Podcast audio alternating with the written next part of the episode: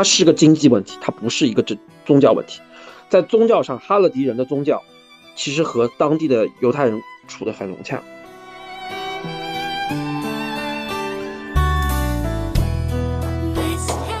这场战争最终爆发，是因为以色列政府在这二十年中没有很坚定的执行民族和解政策。其实，在沙龙那个阶段，其实是可以做到和解的。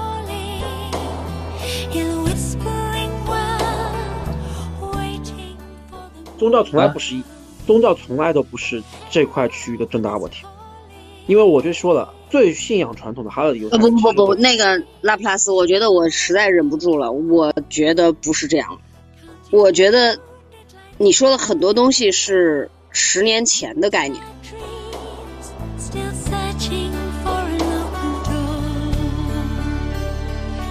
不论在什么时候，战争，呃，即使我没有之前的仇恨，但是对于战争中间发生的一些事情，还是要保证自己的克制，要不然我们何以为人？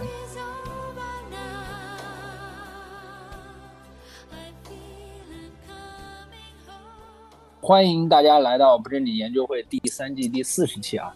我们今天要聊的话题是巴以冲突升级这些事实和立场，还有大家各自的观点。也就在当地时间的七号，哈马斯开始密集向以色列发火箭，结果呢，然后以色列也就开始还击。这件事情就一直冲突。这两天其实不论是在外面的媒体上，还是就是我们的群里，像魔术魔术师同学就一直在群里会发转发一些信息，就我们看到了很多中东这边的战争状态。呃，其实我自己看这些东西，我会看到评论里面也是各执一词。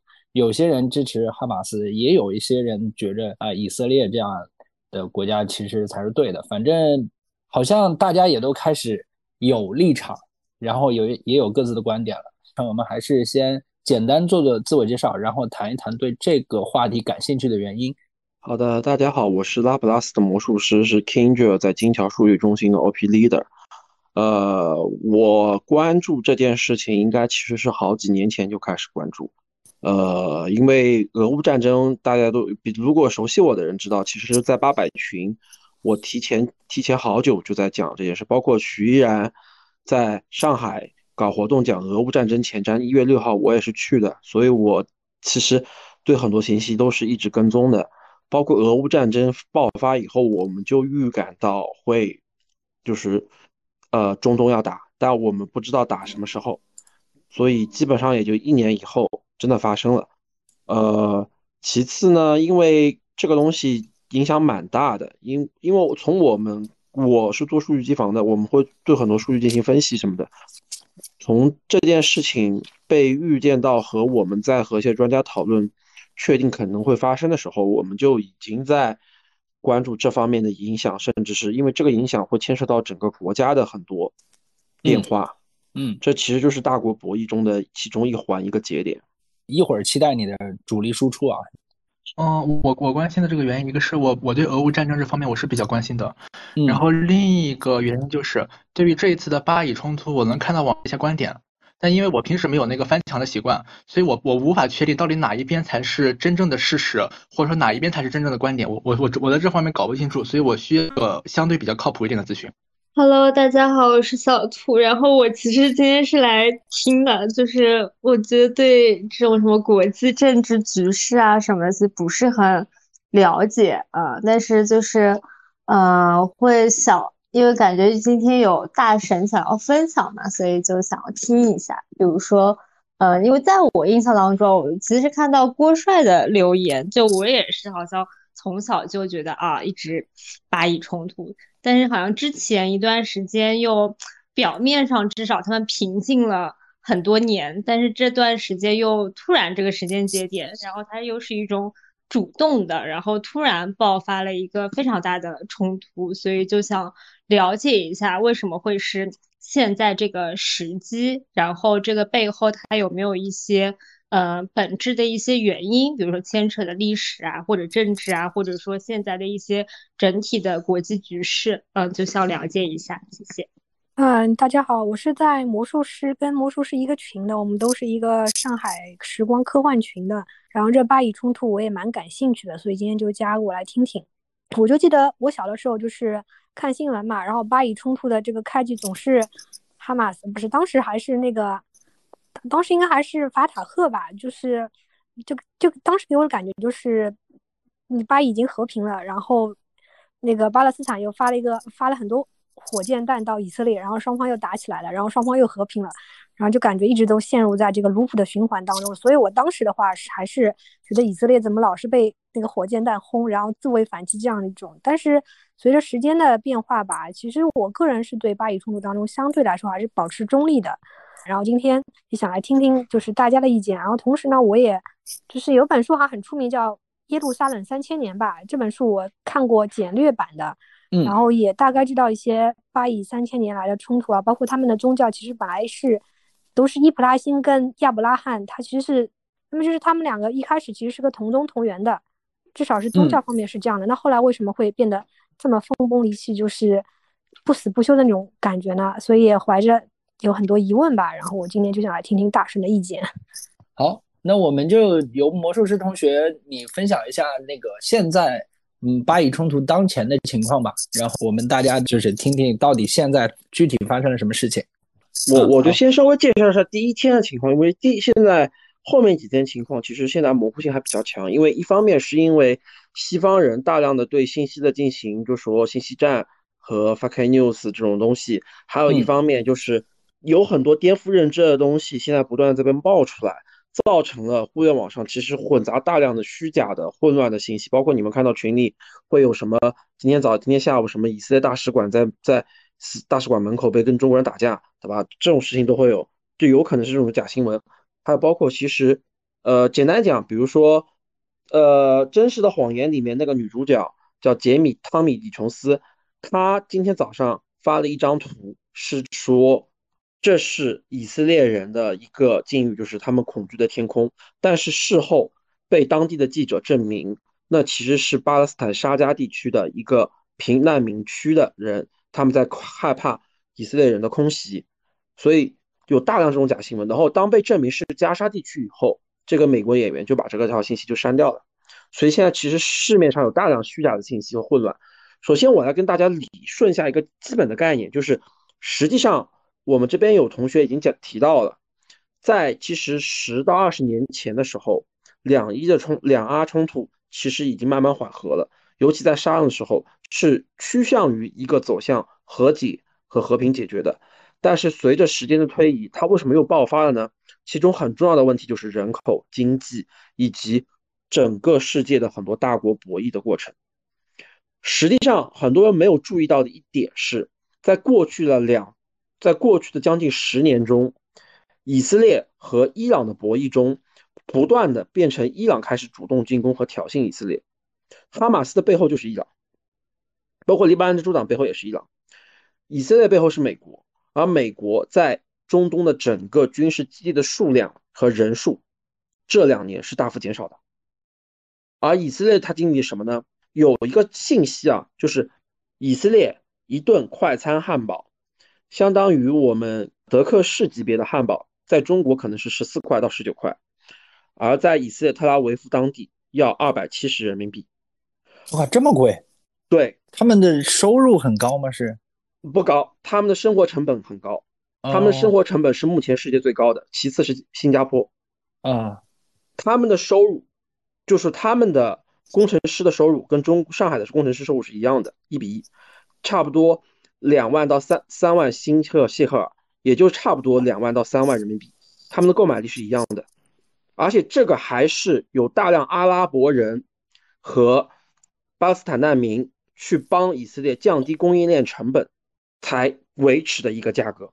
你也就是说，从经济学角度，它的社会是在不断的解体以及不断的通货膨胀的。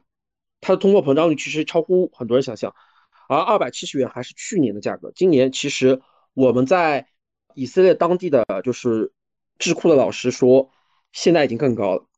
还有一点，大家一直以为这是一个宗教冲突，其实不是。我举个很简单的例子，就是昨天我在群里讲的，以色列最传统的哈勒迪犹太人，他们是最激信犹太教的，他们现在在自己的社区像开 party 一样，而隔了一堵墙的美裔犹太人的社区，已经开始拿起发枪自卫了。哈马斯的火箭弹从来没去砸哈勒迪犹太人，甚至跟哈勒迪犹太人还有生意来往。所以这也是个很大的，就说很大的现在舆论场上的一个误解，就以为这实际上是宗教冲突，实际上这背后是经济、社会、政治很大的原因，尤其是它体现了当下很多国家在政治经济上的一个最大局限，就是它的民主社会是不利于国家的，尤其是以色列。呃，我先稍微跟大家讲一下啊，以色列那块地，其实吴军老师也经常讲，它是黎凡特地区。它这个地区有个很大的特点，就是它非常贫瘠，它有大量的沙漠和荒地，好的居留地就只有那么几块。一旦有大量人口居住，如果没有开垦的话，阿拉伯人和以色列人要抢很多定居点，而且这些定居点是仅有的少数适于居住的区域，适于耕作的区域，它那个土地是很难养活大部分人的。虽然我们在圣经中说那是奶和蜜之都，但是那是很久以前的环境，它完全没有考虑到全球变暖以及它的沙漠化，以及长期战乱和错误的经济政策和政治政策造成的那个地方的荒凉。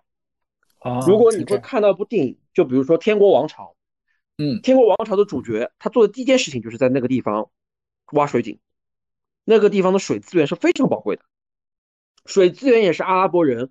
和以色列人矛盾的一个焦点之一，当然这里就先不提，因为这个东西讲也讲了蛮多，要要讲一天一夜。嗯，然后当年其实联合国包括英国人提出的很多关于犹太人的补偿方案中，其实是考虑到这些问题的，因为他们其实并不希望以色列人直接移民那个耶路撒冷这块地区，因为这块地区承载不了那么多人，尤其是。现在以色列大概是九百万人，加沙的整个哈马斯所属区域大概是三百万人，这个体量是远远超过当地能承受范围的。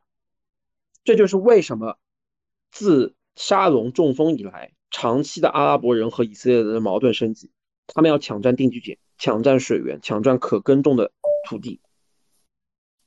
它是个经济问题，它不是一个这宗教问题。在宗教上，哈勒迪人的宗教。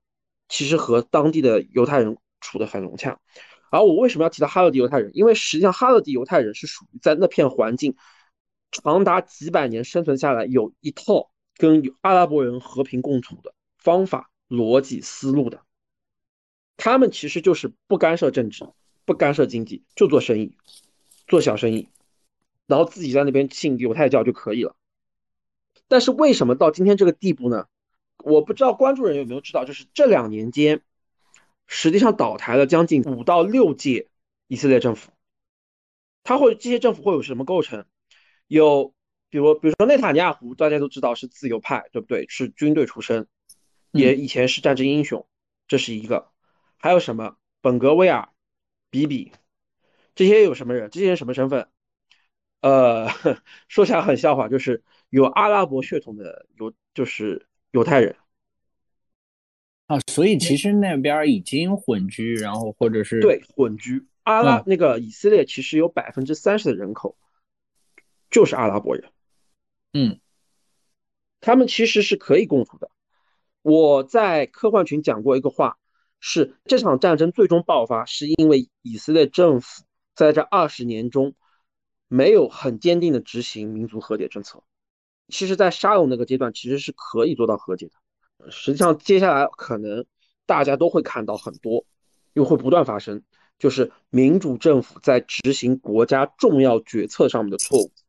呃，我给大家介绍前面讲到本格威尔，他会讲些什么话啊？他竞选上来，他其实也是个左翼。他有什么话呢？就是他说，这三年的以色列政府就是不没有对那个巴勒斯坦出铁拳。只要出铁拳，我们就可以雷霆之势将阿拉伯人赶出去，然后彻底的占有以色列这块土地。所以这个人是个鹰派，对，而且是一个极端民粹。这种人在以色列政坛非常多。正是因为这些人的大量，造成了以色列整体的它的政治制度和军事体系的恶化。实际上，我可以这样讲，以色列现在的战斗力是不如它上世纪七十年代到八十年代的。这个到后面我会补充，包括这这这个东西我会再补充在军事策略上面，因为这跟俄乌也很接近。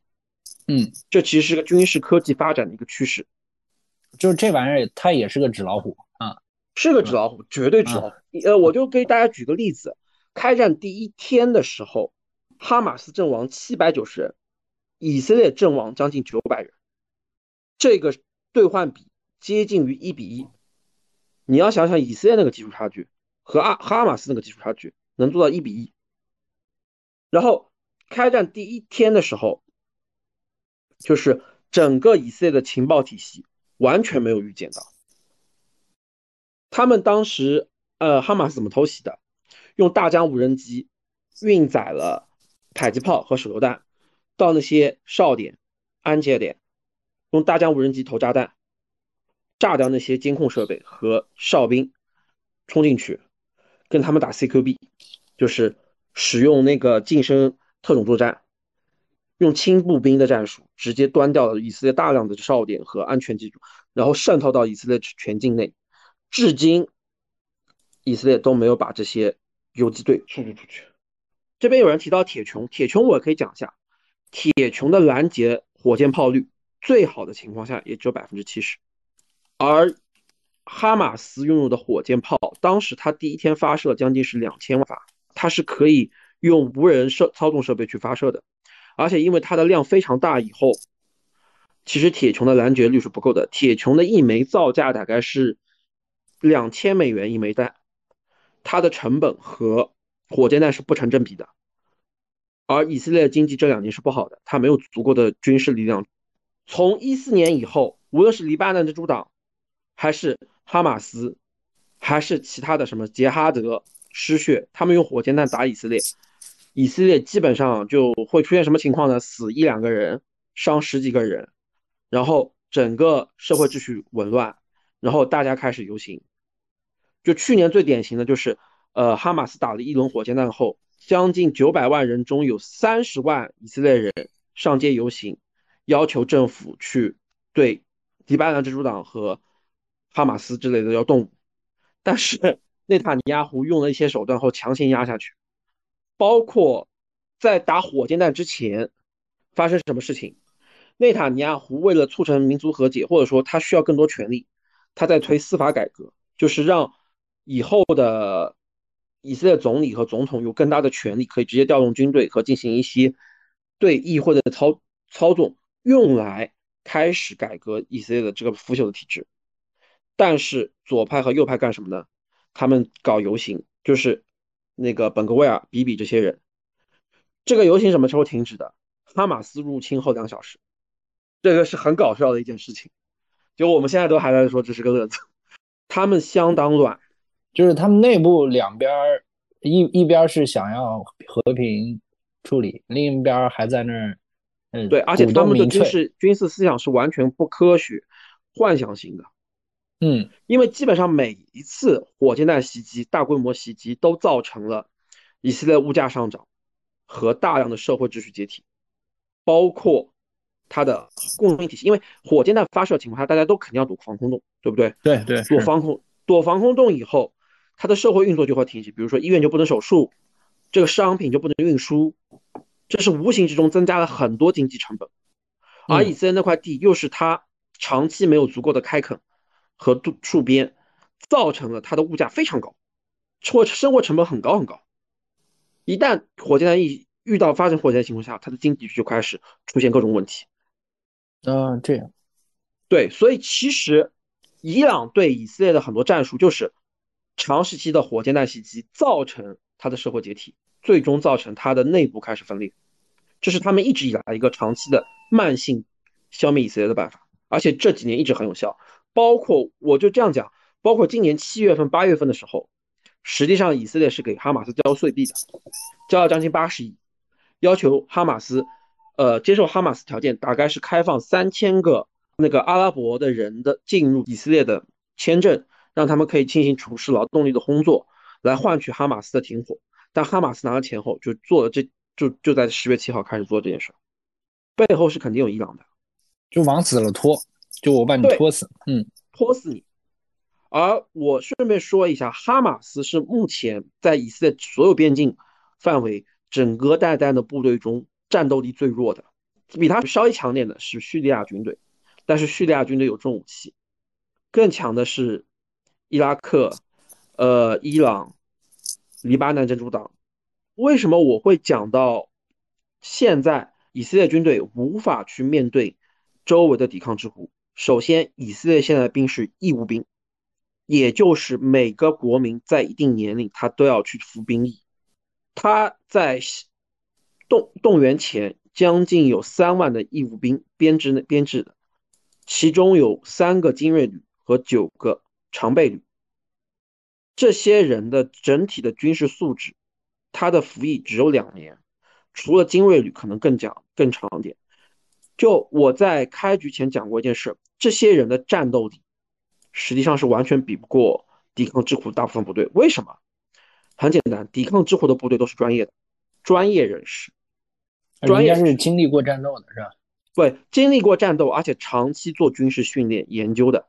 你看，为什么第一天能打成这么好的战损比？因为他们就是专门专门针对城市和以色列地形做 CQB，就是特种战术演练。以及你再看一点，我就拿俄乌为例，万瑟讲过一件事情。现代战争中，老兵非常重要，因为老兵保有了你这支战斗部队的战斗力、军事素养、使用装备的能力。在俄乌长期守前线的都是老兵，甚至是俄罗斯的部队，他甚至为了保持防线的稳定，他会让一支部队长期执勤，而这些都是靠老兵，并且不断给这些老兵给予新兵的给养，或者说你会发现一点，俄乌战争中。俄罗斯在前线只有三十万人，但是他面对的将近可能是乌克兰七十万到八十万人，而七十万八十万很多是动员兵，俄罗斯就是边士兵或者说是专业兵、职业兵，他们是签军事合同的，长期做军事训练。就是现在职业军人的战斗力还是强。对，为什么？你要看到他们所使用的武器，他们使用什么武器？大疆无人机、巡飞弹、火箭炮、电子战。我就跟大家讲一下为什么电子战这么强。昨天晚上的时候，黎巴嫩真主党做了两个狠活，黑进了以色列的雷达哨所和他的火箭弹预报系统，直接就假新闻。现代战争一定要专业兵，而不能靠义务兵。就这样讲，你让现在以色列动员兵训练三个月打 CQB，他的战斗力在我们眼里就是零。军事发展演变特别快，快到现在你不是专业的人，你几乎看不懂。就举个例子，我在群里一直钓鱼那个东西，F 三十五没什么用。为什么没什么用？听了我视频的人应该明白，因为现在无人机是大行其道。空军最大的价值是战场遮断、对地支援、打击后勤补给，这是空军最重要的三个目标。而这些东西全部可以靠无人机做，无人机可以量大管饱低质。兑换比高，而 F 三十五无论哪一样比，无论是它的航程、维护、出勤率、成本，都远远不如无人机。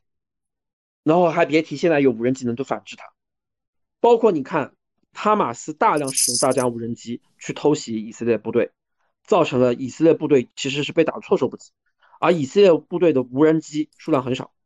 别看无人机是无人机和巡飞弹是以色列人发明的。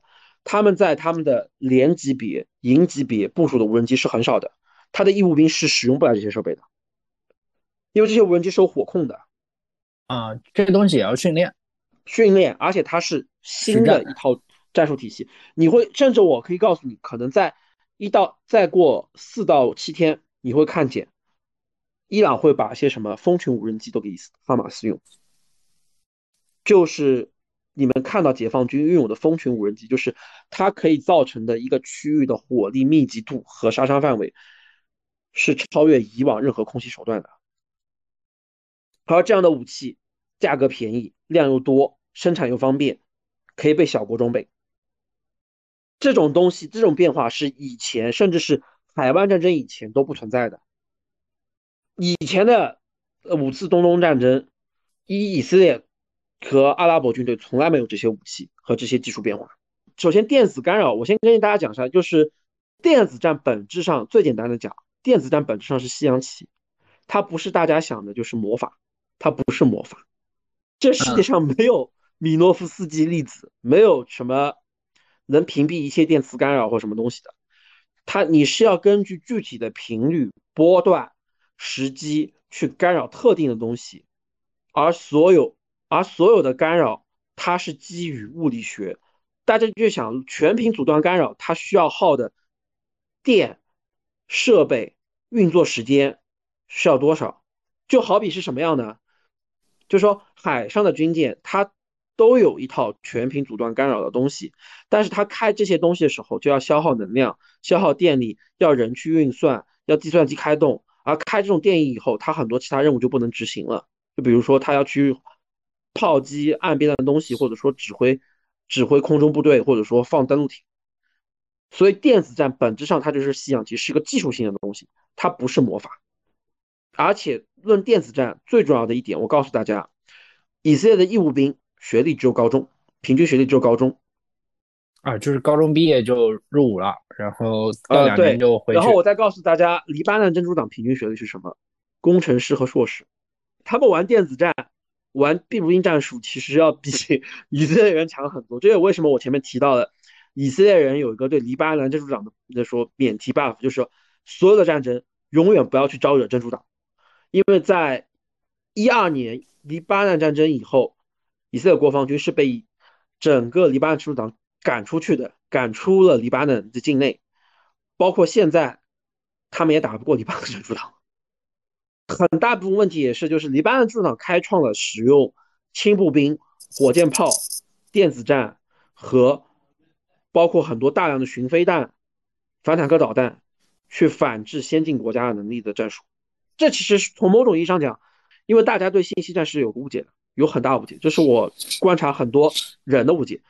在我眼里，信息战很大部分原因就要符合吴军老师说那句话：笨办法其实比高科技更重要，技术上的笨办法更重要。你必须有一个标准规划体量，了解一线的情况，使用这些先进设备和使用这些东西的战术时机，配合你所有行为、突袭、转移阵地啊，这些东西都要做到。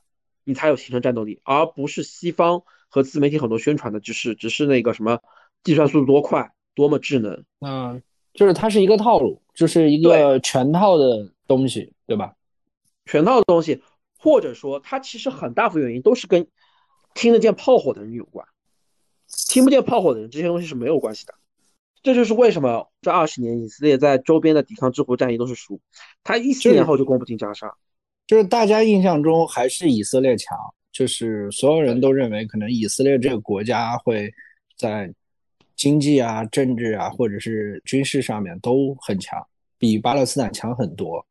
对啊，嗯，但实际上现在现实战争就是他没有那么强，的确不一定赢，不代表会输，但是它的变化是有很多可能性和变数的，所以你必须讨论每一个细节，而不能只求于一个刻板印象和一个对和否的答案。美国它虽然航空母舰两个福特级和那个什么还有一艘去了，但是他们的他们也一样。首先，两艘航母上只有 F 十八，然后它的一天的出勤架次应该是一百五十架，一艘航母满打满算三百架，它是不如地面机场的出勤率的。而你的你没有地面部队介入，以及没有办法达到那样高的兑换比，实际上你是攻不入沙那个沙加的。而嗯美国在中东的军队的数量实际上是大幅降低的，他没有足够的地面部队能协助以色列人去攻入加沙，而且你现在说停水停电加沙，实际上也不科学，至少要三个月以后你才能真正停掉。嗯，至少要三个月。其次呢，大大家有个误解，就认为以色列人军事上都赢，实际上一四年他已经公布进加沙。而在一二年、一零年黎巴嫩战争的时候，他实际上是输掉的，他是仓皇撤退，撤离黎巴嫩境内的，因为他打不过黎巴嫩真主党。很简单一个道理，黎巴嫩真主党用无人机、呃反坦克导弹和先进的电子战轻步兵战术，以及大量的攻势、伪装和突袭方法，用少量轻步兵就能牵制住以色列的地面部队，而他的空中打击是很难打到。这些零碎、灵活、碎小的组织的关键节点位置和它的指挥系统的，然后它可以不断的白嫖战损，相当于什么呢？就是最简单一个道理，就是以色列当时是出动最精锐的六十七旅和两个精锐的营去攻打黎巴嫩一个据点。当他们攻入后，发现，在城市地形复杂环境中，黎巴嫩人可以用火箭炮、无人机、反坦克导弹这些东西远距离白嫖，白嫖以后迅速的通过地道和攻势转移，然后因为转移的速度非常快，地面部队无法给空军做准确的引导和支援，造成了实际上你有很多高科技，你看上去很智能，但是在城市战里，人家跟你贴身贴身近贴身肉搏。近身打 CQB，你反而一点办法没有。而他们运用的操作的熟练度、士兵的军事训练和技巧，能更有效的进行对士兵杀伤。打到最后，再包括舆论战的一系列操作以后，实际上让当时的以色列根本就无法对黎巴在黎巴嫩南部进行推进，白白浪费了他的动员力和大量的军事资源。因为实际上轻步兵所消耗的军事资源是很低的。它是可以用少量资源不断的消耗你这种大国的军事资源，包括你的空中，因为你想想看，一个 F 三十五出勤一次需要多少花多少钱？一几个连队的以色列部队去冲击一个部队，他要花多少供应后勤补给？而黎巴嫩真主党才多少钱？我们算过一个这样账：伊朗支持一个哈马斯成员只要花一千美元，而一个以色列士兵，哪怕他只是高中学历。以色列政府在他身上至少花三到四万美元，这是一个兑换比不成立的，纯粹就是成本高啊！啊，成本高。其次呢，哈马斯如果满打满算能动员将近六万人，以色列常备部队只有三万人，他现在说动员三十万，但是这三十万，以色列将近三十年没有做过了，他现在是否有这样动员能力的技术和整个供应链体系？而且当年打中东战争的时候，七十年代到八十年代打中东战争的时候，以色列人他其实是比较穷的。当一个国家的老百姓比较穷，或者说经济不是很好的时候，他是可以做到全民动员，以及一个很低成本进行跟对跟别人内耗。就我们经常讲的，光脚不怕穿鞋的。而现在的以色列人，他说是义务兵，其实是只占人口不到百分之五的人在服兵役，像。哈迪热迪犹太人他是不服兵役的，很多人他是不服的，而且他是可以买断制，他没有足够的训练以后，他的经济模式又偏向于西方的资本主义。最简单的例子，选内塔尼亚胡上台的都是以色列的互联网公司或者说媒体公司，但这些媒体公司一旦内塔尼亚胡要进行军事改革，他们就是不沾边的，无法沾边，因为如果要维持那种军事体系，他的经济体系就无法维持，就无法发展发达的资本主义和互联网经济。它是相矛盾的，你要看为什么矛盾。首先，你要维持一个强军，那你就要长期的训练，长期的使用先进的新的战术系统，长期的保障国家重要的军事工业的存在。而你看以色列现在的军事工业是什么？它实际上很多东西都没有保留。我就这样讲，以色列因为它那个偏地区的限制，它是不适合发展重工业的。虽然它一直有保留，但它重工业其实是没有的，没有足够的。也就是，如果真要打开了，它这些装备打完第一波之后，第二波的制造能力也是提不上来的，是吧？对，也提不上来的。它那个地区大面积是沙漠，他没有足够的矿业、足够的矿产、足够的便宜的劳低价劳动力。他的劳动力、低价劳动力都是来自于阿拉伯人，阿拉伯人跟他翻脸，他就没有了。没有以后，他要维持那样军队。就举个例子，呃，一辆梅卡瓦的坦克将近是七千万美元。死虎的运兵车数量很少，只有给以色列精锐部队用。在开战第一天，至少被哈马斯俘获了四辆梅卡瓦，还有一辆死虎之类的。它的数量是很少的。还有一点，呃，最重要一点，弹药。以色列其实在俄乌战争的时候，将自己的三十万弹药库存给了乌克兰，这其实是抵抗之狐抓紧时间攻打他的一个关键，因为他知道以色列现在手里的弹药储备是不够的。整个北约的军事体系，至少要到二零二五年，他们的军工厂才能布置新的生产线，产生更多的弹药供给。虽然现在军工厂是翻班的，但为什么他们的工业会如此薄弱？因为这二十年以来，整个北约是去工业化的，制造业是衰退的。你要维持那样的军工成本，就是说，实际上现代工业有个特点，就是你造的东西越多，你的制造业越发达，你的成本越低，你的工业容易保留。而冷战后，其实西方一直在去工业化，它没有足够的军事需求、弹药需求，以至于它的军工厂其实是常年接不到订单，一直在衰退。像贸易战开始的时候。那个马蒂斯有篇报告说，如果美国打贸易战，将近有两千两百家美国相应的军工供应商会倒闭。他这些军工商包括什么？铝箔条、雷达防护罩的设备，还有包括很多基础弹药的供应商。基本上去年俄乌战争在巴赫穆特三个月绞肉，打掉了北约整整百分之三十的基础弹药。还有包括这点为什么很有意思，就是以朝鲜在今年跟普京会谈的时候，为什么会谈？他把自己的弹药储备卖给了俄罗斯，这给朝鲜挣了不少钱。所以大家会看到制造业对于打仗的时候是非常重要的。以色列正是这点也是很衰退。哎，那这是他在经济和政治上都不是经济和军事上都不占有。对，都不占用。从后面从政政治角度来说，现在到底是支持谁的比较多一些？呃，我这样讲吧，他国内其实很有意思，他国内也是多元分裂的。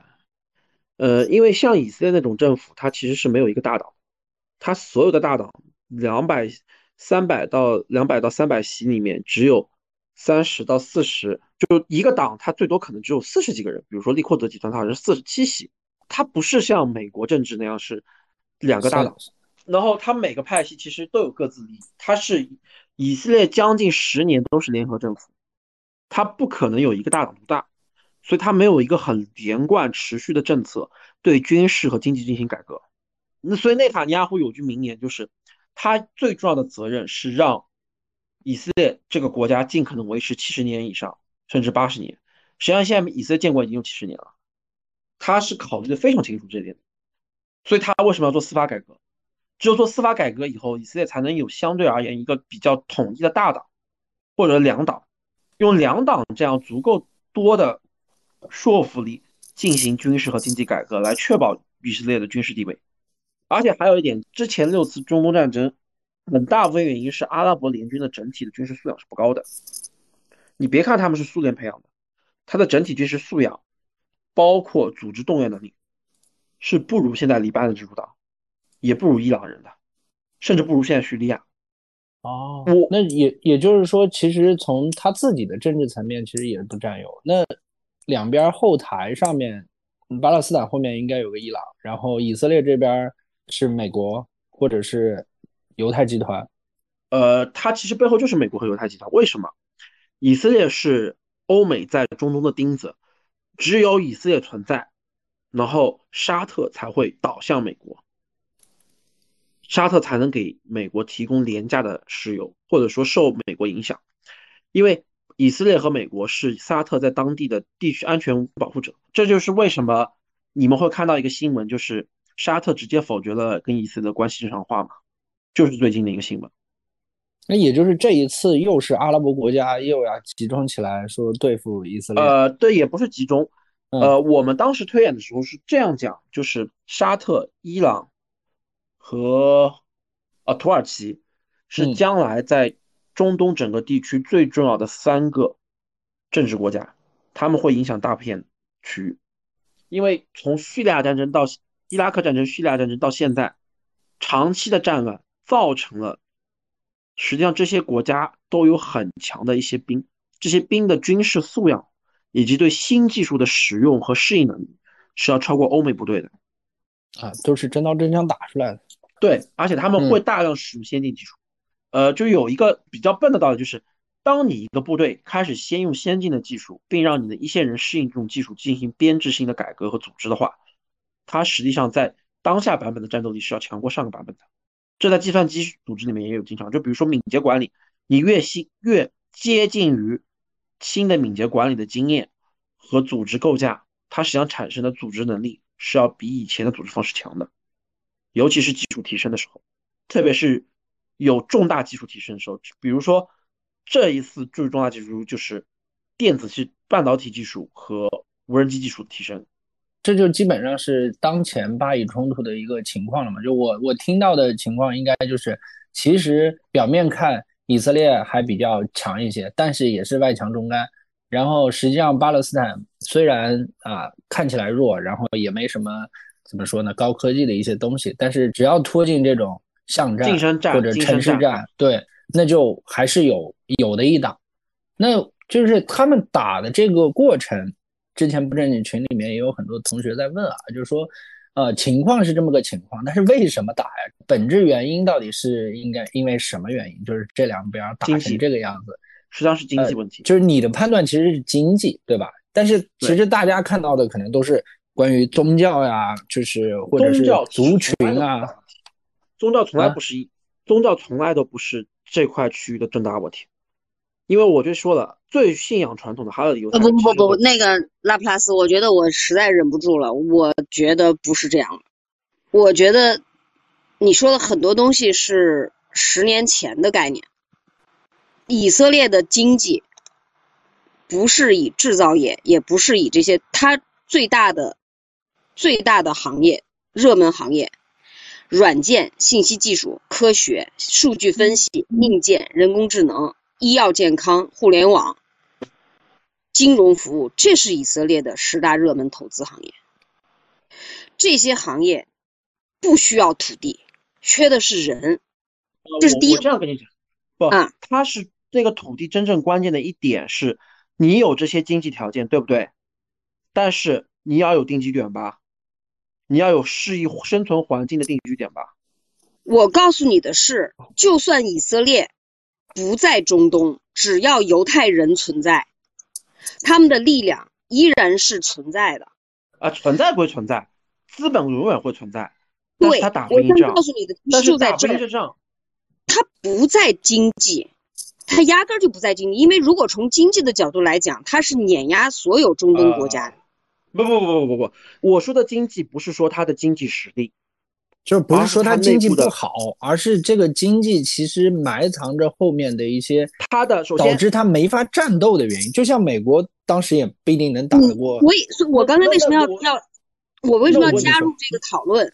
是因为你刚才说巴以冲突主要是因为经济，中东战争是因为经济，但是毫无疑问，其实核心点还是在宗教。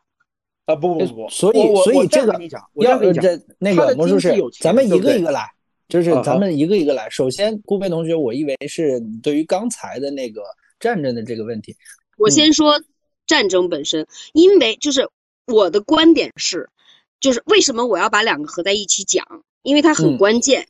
如果是经济的话，我同意拉普拉斯的观点，魔术师的观点，就是说因为经济。就不愿意打嘛，那大家就不要打嘛，对吧？对，那这个就就顺理成章了。但是不是，因为不是，所以这场仗是必须会打的，而且以色列很可能会赢。原因是什么呢？因为说到底它是宗教，然后是两个文明的冲突，是真的是基督教和穆斯林的冲突。然后呢，它是没有退路的。对于以色列来讲，根本不是钱的事儿，而是必须要打。就是在数次中东战争中间，以色列一次都没有输，是因为他只要输一次他就死光了，他没有退路。那这次他动员三十万，他动员三万也好，三十万也好，都是因为哈马斯动了动了他们嘴里的奶酪。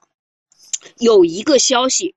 是第一个呢，就我们都知道啊，法塔赫是第一，就是在巴结组织里面，法塔赫第一，哈马斯第二，第三是哈基的，就是哈基，就是他圣战组织。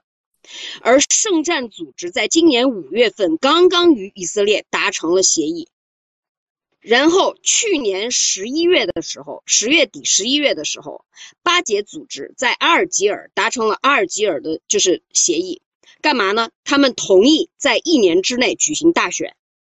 就是巴勒斯坦是一个国家，一定要知道啊，巴勒斯坦是一个国家，是联合国承认的国家，而且一百多个国家都承认的国家。以色列和巴勒斯坦，他们其实是希望互相承认的。法塔赫在八九十年代的时候，因为阿拉法特的缘故，所以达成了和平协议，以土地换和平。他承认以色列，以色列也承认巴勒斯坦，这是我们说约旦河西岸之所以维持和平的原因。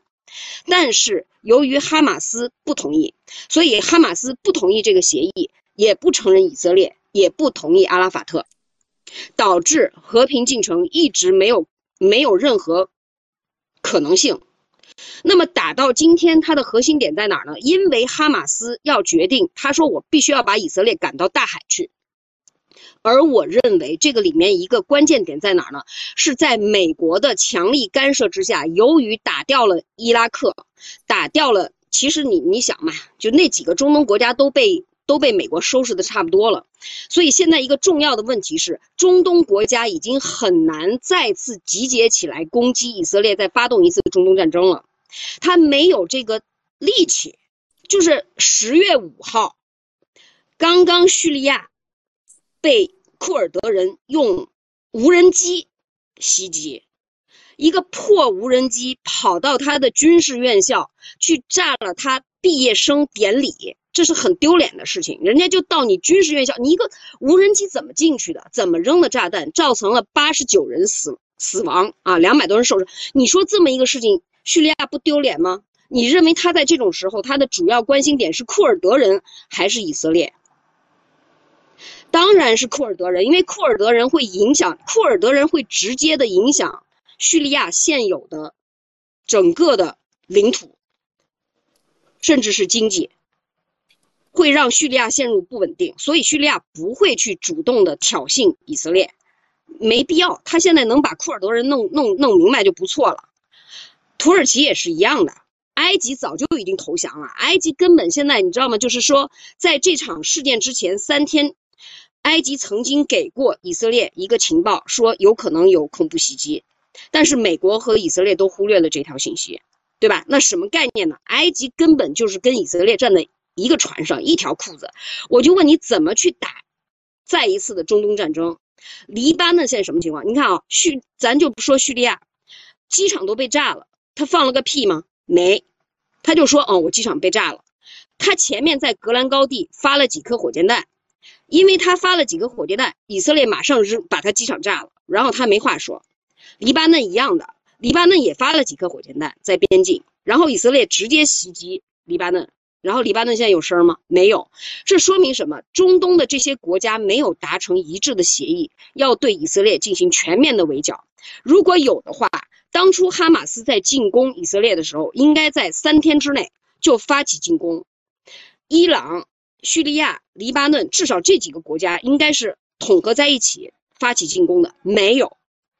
而且到现在为止，就是今天的新闻，啊，那个法塔赫就是现在的巴勒斯坦的总统阿巴斯，刚刚公开的谴责哈马斯，他认为说我不支持，他是这么说的啊，对于以色列和哈马斯双方的这种。屠杀行为表示谴责，也就是说，他作为一个巴勒斯坦的总统跳出来反对哈马斯，这是什么概念？这说明其实大家都讨厌哈马斯。那这一次行为，我认为以色列之所以提出来要在二十四小时之内让所有的巴勒斯坦人撤到加沙南部地带，大家都说不可能。但是以色列是什么？他为什么提出这个要求？是因为。因为哈马斯公开的说，如果以色列不通知就开始空袭的话，那么哈马斯就会枪杀人质，然后他枪杀了一堆人质，对吧？我们我们看到，然后以色列很简单，我通知你啊，你不是说我不通知吗？我通知你啊，我通知你二十四小时撤离啊，你如果不撤离，我就把北部地区全部给你炸光。他的目标很清楚，我不跟你打巷战，我让你们全撤。你们没撤掉的，那就是哈马斯，对吧？好，我就炸，我把北部地区炸瘫，炸瘫完了以后，停水停电，停了五天以后，其实，在加沙地带，它很难再有保留下来的水和粮食。那么哈马斯所面临的一个绝境就是，他要么就去抢老百姓的，要么他自己可能就停水了，他自己也没有多少水。好，那么北部地区一旦打烂了，然后呢，你哈马斯就要做个决定，因为毫无疑问，以色列会进入地面部队，地面部队会进入加沙北部地区。好。在打烂了的情况下，在他进入北部地区的情况下，已经没有大楼让你打巷战了。我就请问你怎么打？哈马斯，你是出来打还是不出来？我就问你个问题：把这些大楼炸光需要多少弹药？不需要全部炸光。他的目标并不是彻底消灭哈马斯，他也不是为了占领加沙地带。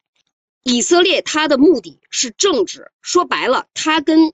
法塔赫是穿一条裤子的，他这么做的目的是消灭哈马斯的威望，什么意思呢？就我刚才讲的，一旦以色列的地面部队进入加沙，哈马斯就面临一个选择，是打还是不打？因为哈马斯在巴勒斯坦人民中间声望非常高的原因是，他说寸土不让，他的口号就是我寸土不让，我要让以色列进大海。好，那很简单，我现在以色列人跟你正面刚，我地面部队跟你刚。你刚不刚？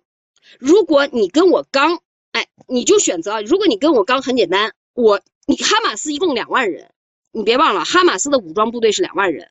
这两万人里面，你认为他会分出多少人来跟以色列打？我不用多，我只要当着你们巴勒斯坦人的面儿，把这两万人消灭五千人啊！甚至于，如果有机会的话，我消灭掉一万人，然后他的关键点就是说，让哈马斯的声望降到最低，因为你没有能力对抗以色列。然后他再问剩下的这个巴勒斯坦人要大选吧。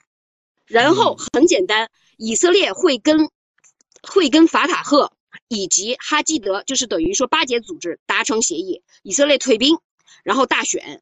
大选期间，一定是法塔赫会赢得大选，或者法塔赫跟哈吉德两边组成一个联合政府，这种可能性是有的。那么，我认为所有的战争都是政治的延续，实际上真正打的是一场政治战。他们压根儿就没打算怎么样，没打算占领加沙，他就是想把哈马斯干掉。那么，如果他选择我不正面刚，好，你如果不正面刚，你跟人民一起撤，他的武器。因为是这样的，我往难民营往南部撤的时候，他是不能携带武器的，对吧？那他的武器会留在北部加沙地带，然后，那他的这些人，你怎么还能在巴勒斯坦人中间有任何的威望？没有啦，你一样是逃跑的，你还不如人家呢。所以我认为说这是政治的延续，以及战争很有可能最后的结束不是靠打出来的，而是靠和谈出来的。好好的，我就是这样。好的，好的，感好的，感谢顾北同学啊。我先提出两个问题。第一，魔术师你说，啊，第一，以色列要耗多少弹药能打崩哈马斯，或者能地面部队介入？第二，北约现在手里有多少弹药？第三，为什么同样的策略当年在黎巴嫩真主党那边都不行？黎巴嫩真主党只有六万人，以色列当年是将近十四万人去打的。其次。叙利亚的无人机袭击不算事儿，因为现在无人机连克里姆林宫都能飞，飞北白宫都能飞，白宫也没有东西去应对这种东西，多了，你必须适应这个情况。这是一个。那我现在回答你的问题啊，我来回答你的问题。第一个，打北部地区不需要把楼都炸掉，没有意义的，它只需要炸重点区域。所谓的重点区域，它有什么重点区域？你以为他们没有情报组织？那好，情报组织，首先你的情报都不能预见到哈马斯突袭，给你打出了九百比七十的七百的双战损比，那你能了解到什么样的情报？其次，那你让我说完行吗？哦，行，妈妈，我我告诉你，我今天讲的所有都是铺垫，看接下来几个月，没有几个月，我跟你讲这件事情，也就十五天到三那我就这样讲，首先第一，我为什么要否定你这个？他们很多人的新闻都是十二小时把哈马斯打回加沙，但现在我告诉你，看到的，昨天看到军事线，哈马斯现在还有大量兵力在以色列境内，现在都没有推到加沙的边境线。嗯，好，第一个我告诉你，他们要的什么情报？他要的情报就是哈马斯把他的武器弹药、把他的水和粮食藏在哪儿？因为之所以对加沙地带停水、停电、停粮。就是为了让一大群人两百万人没水、没电、没粮，在没水、没电、没粮的情况下，他们如果想活下去，就会去抢哈马斯的粮食。你哈马斯要么把你自己的水拿出来给大家喝，全部耗掉，要么就是你见死不救。那好，我问你，我就拿他五月份、七月份以色列交的税币七十亿到八十亿来算，你觉得这七十亿、八十亿够加沙三百万人活多久？这跟钱有什么关系？我我问你，如果没有准备两年，我就这样讲，他们这种战我看了将近二十年，都是这样打，加沙就是个饵，这叫哈马斯以身为盾，引诱你去攻打加沙这个坚固的堡垒。所有的这种堡垒没有三个月，没有三个月足够数量的弹药和人，就说十三万以上的人打不下来。我可以跟你这样讲，我就我就立个 flag，你慢慢看。魔术师，我给你讲，我刚才已经跟你讲的很清楚了，他的目标不是占领加沙，这是第一个。我就跟你讲，他这个三个月，包括他的水电油弹药都在，你没有三个月，这些东西耗不干。这就是为什么俄罗斯打说完了，我现在可以讲啊。围场围围城不攻，甚至瓦格纳一定要打攻坚战，把你干掉。嗯，你说完了。两者的区别就在于，乌克兰那是一个基地，里面没有平民，所以基地你可以囤上五年、十年、二十年的号。但是现在加沙是一座城市，有两百万居民，停水停电。而这两百万居民如果没有水，他们会死。那么，在留在北部的人一定会去找哈马斯要水。如果哈马斯不给他水，他就会失去民心。呃，不会。你知道为什么吗？你看过当地人的聊天吗？或者我就给你讲个段子，很真实的段子。当时以色列人骂他们为什么能做这么极端的事情。他说：“我的父母死在以色列人手里。”那你的妻子不会允许你这么做。他说：“我妻子死在以色列人手里，我的孩子死在以色列人手里。”呃，其实这也是我我刚才对于顾顾同学的一个就是疑问啊，就是说，如果有些时候到了到了那种状态，就是有点像民族仇恨的这种状态的情况下，所谓的被别人逼的失去民心这件事情是否存在，是我一个比较大的。一七年、一八年的时候，有些事情。阿以色列人看到阿拉伯大学生在街上抓进去，不分青红皂白打一顿，扔出来。你们看不到这些，因为这些东西游水集团都会捋。哎，魔术师，但是你跟当地人聊都是。都在说十年前的事儿，就没有没有没有没有没有，这是真的，这就是当下。我问你，首先我就讲一个例子：光脚不怕穿鞋的，穷山僻壤出刁民，他们就是刁民，他们有一颗很仇恨以色列的心，他们的仇恨并不是因为宗教，就是因为。你让阿拉伯人活不下去，你抢定居点。你你知道他们的以色列企业给阿拉伯工程师开的工资是什么样吗？一百二十小时的工作量。哎呀，你这些都是都是都是垃圾话，你知道吗？这个我们不攻击啊。那个要要不魔术师不是不是我为什么这么说？因为魔术师所说的这一切都是众所周知的。以色列就是个流氓国家。不，我先告诉你啊，你要知道说，那那就行。我就以色列是国家恐怖主义。我先告诉你，我做我说的这些都是铺垫，这几个月会证明。你能不能直接说结果？你说浪费那么多时间和实力，没有结果，没办法预测结果，因为那我说结果行不行？你又不让我说。呃，不是，那我我就我就说你的结果是我是可以质疑的，因为我有这这几年的经验，这些结果最后都不一样了。那个魔术师，如果说就是刚才你说的，我们结果不可预测，我们就看事实嘛，就看他以后不不，我我说，所以我说都要铺垫。最好交锋的铺垫，因为你把观点说出来，然后我为什么说你这观点是错的，就这么简单。你继续。好，你刚才问我为什么黎巴嫩当时打不了，是因为你刚才所说的所有的这个都基于说恐怖分子或者说武装分子跟人跟平民是混在一起的。如果你无法分辨谁是武装分子，谁是平民，这个仗就是没法打。因为以色列如果大量的杀伤平民，会在全世界造成极度的反犹主义，穆斯林会反犹，然后这种强大的就是反犹的力量，会导致阿拉伯国家不得不介入，然后这种国际上的力量会强迫美国对以色列施压，必须撤兵。这个很简单，因为其实美国是一个宗教国家。你们都忘了，美国是一个宗教国家，是一群清教徒，一群新教徒，在新大陆建的。这群人实际上他们的信仰比很多人都要坚定，而且这波人就是我认为美国是一群很蠢的人，就他们可以说什么 American Dream 啊，他们说什么，他真信，就是你你就不要去。任何揣测美国人有多蠢的这种概念，美国人很蠢，他可以为了一个他相信的信仰去付出代价，他们不是拼经济的。然后在这种情况下，如果对平民造成大量的杀伤，会导致美国不得不倒向反对以色列，然后会对以色列施压，以色列会撤军，就这么简单。好，这是黎巴嫩当时发生的情况。我们现在来看加沙的这个情况。第一就是美国把军舰，你知道的啊，为什么开过来也很简单，它不是为了打仗，它是为了威慑阿拉伯国家不要打仗。所以当美国军舰进入这个地区的时候，就把叙利亚呀、什么伊朗啊、然后黎巴嫩啊都给摁住了，就是至少在未来的七到十天里面，你们不要动手。我认为这场仗应该在很短的时间内。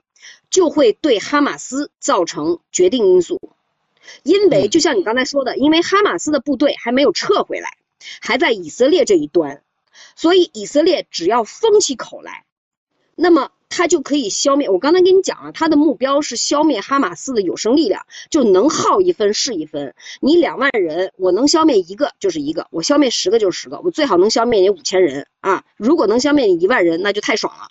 因为他真正合作的对象是法塔赫，这是一个政治游戏，这是很肮脏的一个圈套，让哈马斯跳进来，以为可以发起中东战争，结果没想到。那批人全都窝着那儿，很怂很怂的窝在那儿。但是我不认为哈马斯凭自己可以扛住这么久。原因在什么？他不是因为，如果以色列的目标是消灭所有的哈马斯，他做不到。但如果以色列的目标是削弱哈马斯，在十一月份或者是在十二月份到来的巴勒斯坦大选中扶持法塔赫赢得大选，我认为这种可能性是最大的。所以，他一定会在二零二三年十一月三十号之前结束战争，因为就我刚才说的，巴解组织在阿尔及尔宣言里面说，在一年内要举行大选。如果以色列要一劳永逸的解决这个问题，他就必须跟巴解组织达成和谈。而他现在，你想想，跟法塔赫，法塔赫已经平了，对吧？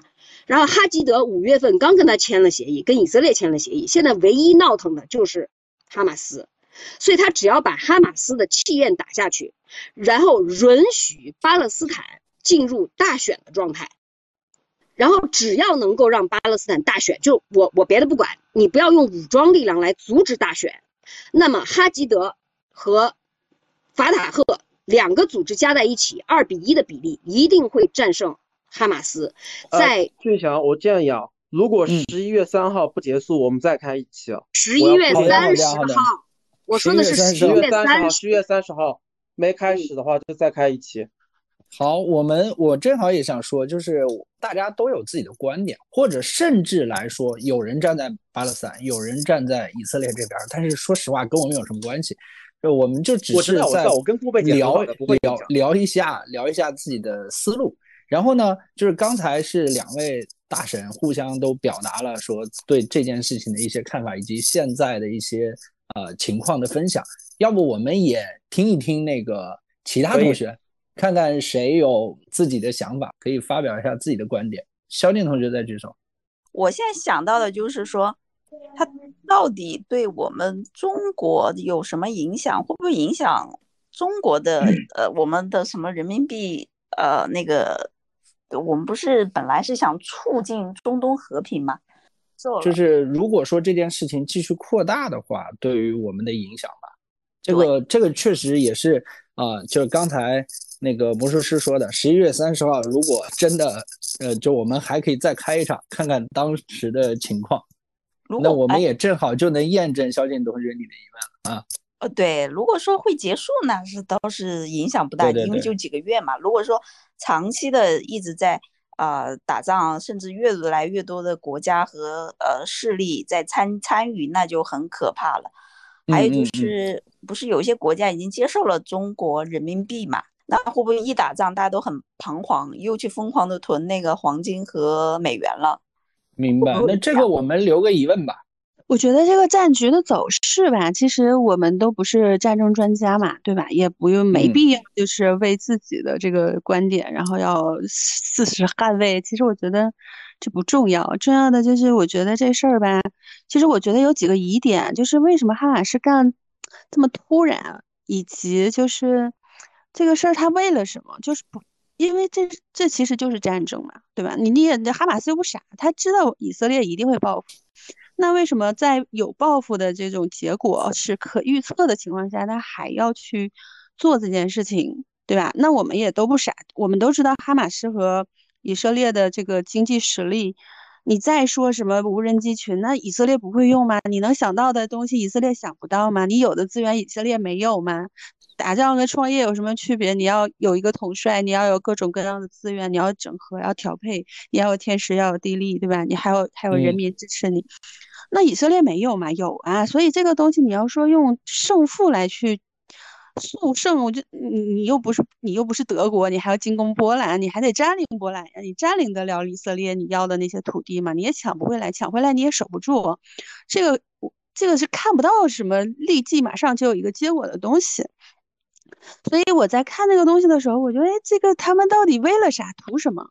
就是他也可以有，也可以没有的事情，要去花花这么大的这个什么人命的代价，还有经济上的代价去做这件事情，对吧？你想八千颗这种这种导弹，你要射到以色列的这个本土，对吧？那这个它也是成本啊，每一个弹也不也不少钱啊，那你你也得花时间。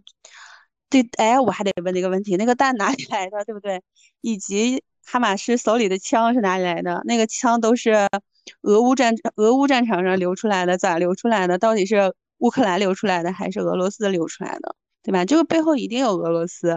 所以我看看，因为历次的中东战争，其实第一次中东战争根本以色列的背后不是美国，以色列那个时候背后是英国，是老牌帝国主义，对吧？那后来慢慢的转换，因为各个国家他们这个老牌帝国主义没落了，然后新来的就美国嘛，所以。后来美国，后来以色列又去抱了美国大腿，其实这才还有后面的这个中东战争。但是我在看今天这个局面的时候，刚刚两位大神也在讲嘛，我就看看这，哎，这个局面有没有可能就是，而且它出现的时间也确实很巧合，刚好是叙利亚的总统回国，对吧？然后回国来打吧，对，然后后边还有那个机群，对吧？这东西都都这个这个武器的流向以及资金的流向，对吧？都是怎么出来的？其实现在真的整个的阿拉伯世界是没有领袖的，那谁能真的就是让那个中东进入和平的状态？然后再包括之前中国还促使了这个两个中东国家的一个和平，对吧？那真的能让中中东地这个地区进入到一个和平状态的这个这个国家，就只有中国，只有中国能帮中东真的从一个。这个混乱的局面里面出来，如果我是阿拉伯国家的领导人啊，我肯定会怎么去思考。那我与其在这种状态下，其实以色列和哈马斯他俩谁能赢真不重要，他俩就算谁输了也是无非就是再来一次中那个阿以战争，对吧？就第八次、第九次、第十次，永远也结束不了。谁赢都不重要，重要的就是什么时候能结束这事儿，就是这个彻底的结束，就是以色列，就你是住人家客厅你不走，你抢人家东西你不你不还，anyway 都不重要，还是两千年前的事儿，那你不能谈两千年前的你的国家你要复国，对吧？所以这个时候，唯一我如果我是阿拉伯国家的领导人，我一定会想到底谁能帮我把这个事儿彻底结束掉。我觉得，如果我是他们，我会觉得那是中国，肯定是中国。那现在谁在阻止中国来解决这个事儿？那就是美国。那我肯定想要中国上嘛。想要中国上的话，那我觉得吧，美国现在日薄西山，对吧？秋天的蚂蚱最后再蹦 对，可能就会做这种这种行为。就我我就这种感觉，哎，一回来我就感觉我稍微 make sense 了一点点。就刚才你也提到了，说是。什么犹太人住在阿拉伯人的客厅这件事儿，这个这块地儿不就是现在谁也说不清楚，各自都觉得各自有清楚的，这事儿挺清楚的，就是你说两千年前你在这儿对吧？犹太人已经失散两千多年了，对吧？你说两千年前你在这儿，那请问那那我是不是成吉思汗？我这这蒙古，我是不是也得全世界？这不就是这不就是当时英国或者说是整个联合国给人家塞过来了？塞过来，让人家建了一个国家，然后乱成这个样，所以其实也是当年这帮列强留下来的烂摊子。对对，这个真的最终还是得去解决。对，对啊，它没有合理性啊。嗯，其实我们这个事儿也可以作为一个观点留下来。那感谢黄静老师，然后那我们今天时间也差不多了啊，然后听到大家的这些分享之后，有什么想法呃，或者说有什么启发，我们可以一起来聊一聊。呃，甚至说，对于巴以冲突如果继续扩大，你认为会对我们产生一些什么影响？包括什么投资避险、乱七八糟的都可以聊一聊。我我觉得是这样的啊，嗯，我们在思考这个问题的时候，往往由于某些原因吧，我们看不到这个事情的，就距离我们太远，我们没有看到的一点是，哈马斯是支持的，而中国之所以。现在做这些事情，是因为国内的穆斯林力量是很强大的。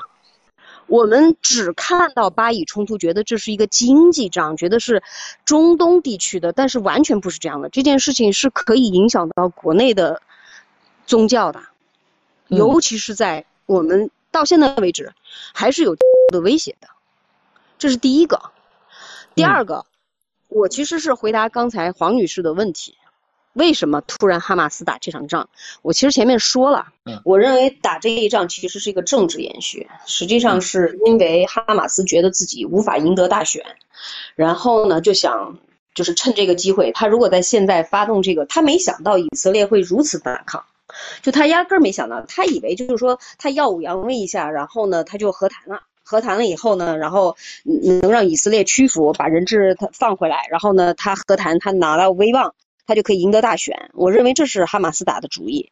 那么我相信一定是有人骗了哈马斯的，这背后毫无疑问是伊朗，因为哈马斯大概是在前天还是昨天啊，然后呢，他们的高层出来说，在攻击以色列之前，他们是跟伊朗达成协议的，以及有传闻说这个武器是朝鲜出来的，然后当然朝鲜马上就否否认了啊，我看到的新闻是朝鲜否认他拿到武器。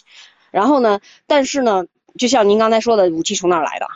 那么现在很明显的是，一开始刚打仗的第二天，叙利亚和黎巴嫩其实就是一个在格兰高地方向增兵，这是确切的消息；一个是在那个黎巴嫩地区朝以色列放了火箭弹，这也都是信息。但是由于美国军舰到了，这两个国家就摁住了。说明什么呢？说明哈马斯在打仗之前是跟这些国家通了气的，是有可能爆发。第六次中东战争了，没打起来，没打起来的原因就是因为美国现在势力非常之强大。但我认为中国在这件事情上不易拱火，因为我其实觉得中国现在做了一个错误的选择，因为中国现在说的，就是全世界只有两个国家啊，中国和俄罗斯，要求巴以回到就是六几年六七协议，这是有问题的。因为如果按照联合国最初的协议的话，那么现在的耶路撒冷是属于巴勒斯坦的，那绝对不是大家想要看到的局面。现在最有可能的是让加沙和约旦河西岸都属于巴勒斯坦国，它是有先例的。这个先例就是巴基斯坦，因为当年巴基斯坦是从印度拨出来的。然后又从巴基斯坦拨出来了一个孟加拉，这都是英国人搞的鬼啊！就是当年的英国人搞的鬼，现在在那边一样的实现。所以他都是英国人的，就是英国人搞的鬼啊！对，所以英国人故意的去制造了这么一个现象，就是造成这个地方的矛盾，让你们不能统一。然后他的目的也很简单，就是在板成一块的穆斯林地区插一个基督教的蝎子在那儿，三教合一，犹太教、天主教。啊，就是说，基督教和东正教其实这几个教都是一个，都是信，都是信上帝的。基于这样的一个目标，他们就是打一个蝎子，只要有这个蝎子，中东就不可能和平。这是英国人的最终的目的。好，基于这样的一个目的，对吧？我们都知道啊，那那你现在中国说要回到联合国当时的决议，也就是回到英国人当初布下的这个谋略。你觉得这波人傻吗？谁傻？没有人会傻到回到那个时代，他不可能把耶路撒冷就是拿出来。然后这件事情呢，实际上是让全世界都看到了中国的态度，这是有问题的。你既不能讨好穆斯林，也不能，你提出了一个大家都不可能接受的协议。然后那大家都对你的怀疑就是说，那你肯定有自己的目的。你的目的很很简单嘛，全世界都看着你就是反美国嘛。然后我总结一下，就是我们其实不应该有任何的立场。现在说实话，就不应该去说这些事儿呗，对吧？对。其实我我倒是觉得，中国在这上面就完全不要说话就最好嘛。我觉得他要说话，他说话的东西很简单。我们支持巴勒斯坦的和平，我们谴责任何暴力行为。是的，我们支持和平。对吧？我们支持巴勒斯坦人民的解放运动，这是政治问题。这个这个问题不是不是战争，是政治问题。一定要中国一定要谨慎看待。如果这个就是其实本来中国现在正在好转，对吧？就说包括这个一些国家都在对中国释放善意，然后呢，经济的封锁有可能会逐渐的会会会打开。然后你现在突然把自己放在这么一个就是让全世界都看到你态度的时候，你还不如没有态度。你何必呢？其实我觉得中国其实也没，我目前来说没有听到说特别说支持谁或者是啥。但是从聪明的角度来说，就应该是只支持和平，然后两边都都不会呃强力的去推。对呀，你你你说你在现在这个当口突然支持说回到联合国的最初协议，然后把那个是不对的，这肯定是这这这有这这绝对是对吧？啊，就这。对对对，感谢顾老师的分享。好嘞，呃，今天收获很大，嗯，特别是我觉得有两位不同的同学从不同的视角发表了非常专业的这个见解，然后我觉得真的收获很大。然后其实我一开始是有一个感觉啊，有同学说到日本，但其实今天我刚好听了一本关于岳飞的书，我就感觉怎么有点这种岳飞的感觉，特别是顾老师讲了这个以色列和周围的这些，包括他们内部的。啊，法塔赫联合起来去做局，这种真的是，但是每个国家都有自己的文化吧，这个我们也不能硬往上套。我另外一个感受呢，就是魔术师同学分享的很多的变化，这个真的是在我们常人所认知以外的。这个我之所以这个有感触呢，是在我们自己的工作和生活当中，的确每个行业都有非常多的变化。就过去成功的路径，现在可能已经变得。不那么靠谱了，啊，这一点我觉得是蛮受启发的。就是现在真的是一个各种各样的技术带来的变化，不但会影响到战争，也会影响到我们的工作、我们的社会。然后还有一点呢，我印象比较深的就是单兵，因为现在各种高技术的发展呢，让单兵的能力越来越强了，或者说单兵可以造成的影响力变得越来越大，这个也是一个很有意思的变化。然后。我个人来说呢，其实我对于巴以的这个现场呢，包括周边的政治啊，其实了解很少。今天收获很多，但我自己呢，就是本着中国人的这种传统的价值观吧，我仍然觉得，就包括我们自己在历史上，在近代历史上经历的各种各样的事情，仍然觉得以色列很强，或者说犹太人的这个他们的文化传承很强，然后让他们呢能出来很多优秀的大脑。但他们如果不能够很好的赢得周边这些邻居的尊重，这个火是灭不下去的，这个仇恨的种子会一直延续下去。就他从肉体上消灭一批人，这个是没有用的，而必须找到一种双方能够互相理解、互相包容的这么一种方式，才可以真正为以色列赢得未来。啊，这是我的观点。以上。今天有点预期过高了，我们我应该调一下预期。因为我也知道，就说长期的不关注的人，其实并不是能很快认识到里面很多关键问题。顺便一说，呃，在我眼里，这种仗是能打的，甚至这跟朝鲜战争一样是能打的。我先把话晾在这儿。嗯，呃，反正还有十一月三十号那一期，慢慢看。顺便我这个我已经记下来了。呃，那十一月三十号之前，你可以准备准备，你持续关注，我我一直有准备，我一直嗯。前线我也有人，我有资源的，好的，我反正随时随地，而且今天还是没有动用到 VPN 的功能，那那那也蛮好。那就下次看看能不能用到。好，因为我我有点预期过高了，就这样。其实我觉得也不是预期高不高，对于我们国内的同学来说，就即使是我们不正经的同学，还算是消息或者说对这些东西比较关注的。但是说实话，这个事儿毕竟我觉得离我们太远，我们在这儿还考虑着经济下行，考虑着其他事情呢，然后自己也有一些。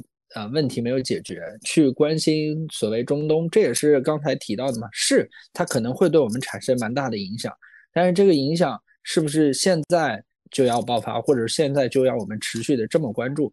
呃，对于普通人来说，可能确实没有那么那么上心吧。所以这也是我们今天讨论的一个原因。然后同时呢，也是也包括你和顾老师都提出了不同的角度、不同的观点，这个给我们还是蛮大启发的。张老师，我可以说一下吗？啊，可以，可以，你说，你说。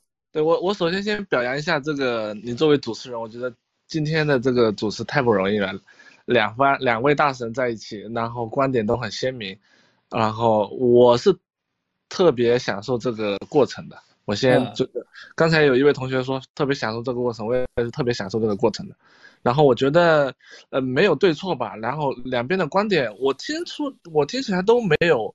逻辑上的就是漏洞吧，我觉得顾老师说的特别有道理，我觉得魔术师讲的也特别精彩，有这种细节，也有高屋建瓴的政治的这个分析，我特别特别特别的精彩。然后我也不求的到底哪方的观点是对或者错，但今天晚上已经让我觉得加入这个不正经研究会这个这个票价值值回来好几次了，因为我这里是第三次还是第四次。来听这样的课了，我特别感谢这个有这样的机会。然后最后说一下我我这个浅浅的这个这个关于这个问题的这个认识啊，就是最近刷抖音或者刷今日头条总是刷到这个这个话题，然后这个话题就很热，然后也看了一些视频，稍微了解了一下这个信息，就是错综复杂的。然后上 ChatGPT 去搜了一下这些冲突的来源，反正就感觉这里面。就水水蛮深的，就研究不透。这个地方离我们确实很远，所以大家感觉就是这个信息，就是挺错综复杂的。但是，我我最后想说的就是，即使是发生在我们身边，比如说，我是在上海，去年疫情被上海被封闭了三个月，具体情况是什么样，其他城市的人其实并不是很了解。我感觉我们在上海这些信息发出去，其实大家很应该很清楚我们面临的这个情况。但是后来我发现，我到了宁波，宁波的同事这个朋友居然不知道我们上海发生了什么情况，呃，所以就更难想象我们在中国去了解中东的真相。所以说，那个这个信息差呢，其实还是挺大的。好，我我我说完了。首先感谢两位大神的，就是非常非常精彩的发言，然后也特别特别感谢那个你作为主持人的不容易，让这个精彩的这个话题延续的这么精彩。谢谢谢谢。啊，好的，感谢赖生同学的夸奖。其实刚才你提到了一个非常重要的点，就是明显的信息茧房。就像你刷抖音，你看到的是这些玩意儿，我刷抖音刷到的都是小姐姐，哈哈。所以这件事情。只有你持续关注着，你关注什么，他才你才看到的什么。我想提到的一个东西是，他们两家到底谁正义谁邪恶？其实我觉得我不是很清楚，就是这件事情是我没法去判断的。有些人说以色列是个无赖，有些人说哈马斯这个也是个恐怖组织，但是在我看来，其实。你原本的动机是正义的还是邪恶的？这些东西我已经没法判断了。但是大家在做的这些事情上，我是有法判断的。虽然你说你的父母怎么怎么样，或者说你曾经的事情是怎么怎么样，但是我会想到说，像我们国家当时在呃战争的时候，我们有些时候我们没有去虐待，呃像日本小鬼的这种这种情况。或者是至少我知道的，我我没看到，所以在我看来，可能某种意义上，哈马斯他还有一些政治上的不成熟吧。这件事情，我只是想表达说，不论在什么时候，战争，呃，即使我没有之前的仇恨，但是对于战争中间发生的一些事情，还是要保证自己的克制，要不然我们何以为人？这是我的一些想法，最后做一下表达。呃，今天是真的是非常激烈的一期啊，我也是没有想到，然后大家呃对于这么样一个话题会这么关注。啊，感谢各位对不正经研究会的关注，也欢迎大家之后收听我们不正经研究会的播客，在小宇宙、网易云音乐、QQ 音乐以及苹果播客都可以收到，呃，欢迎大家点赞、评论、收藏、转发，大家的反馈会驱动我们变得更好，感谢大家今天的参加。我们就祝大家周末愉快，拜拜！哎，感谢感谢拉普拉斯啊，拜拜！感谢顾老师，拜拜拜拜。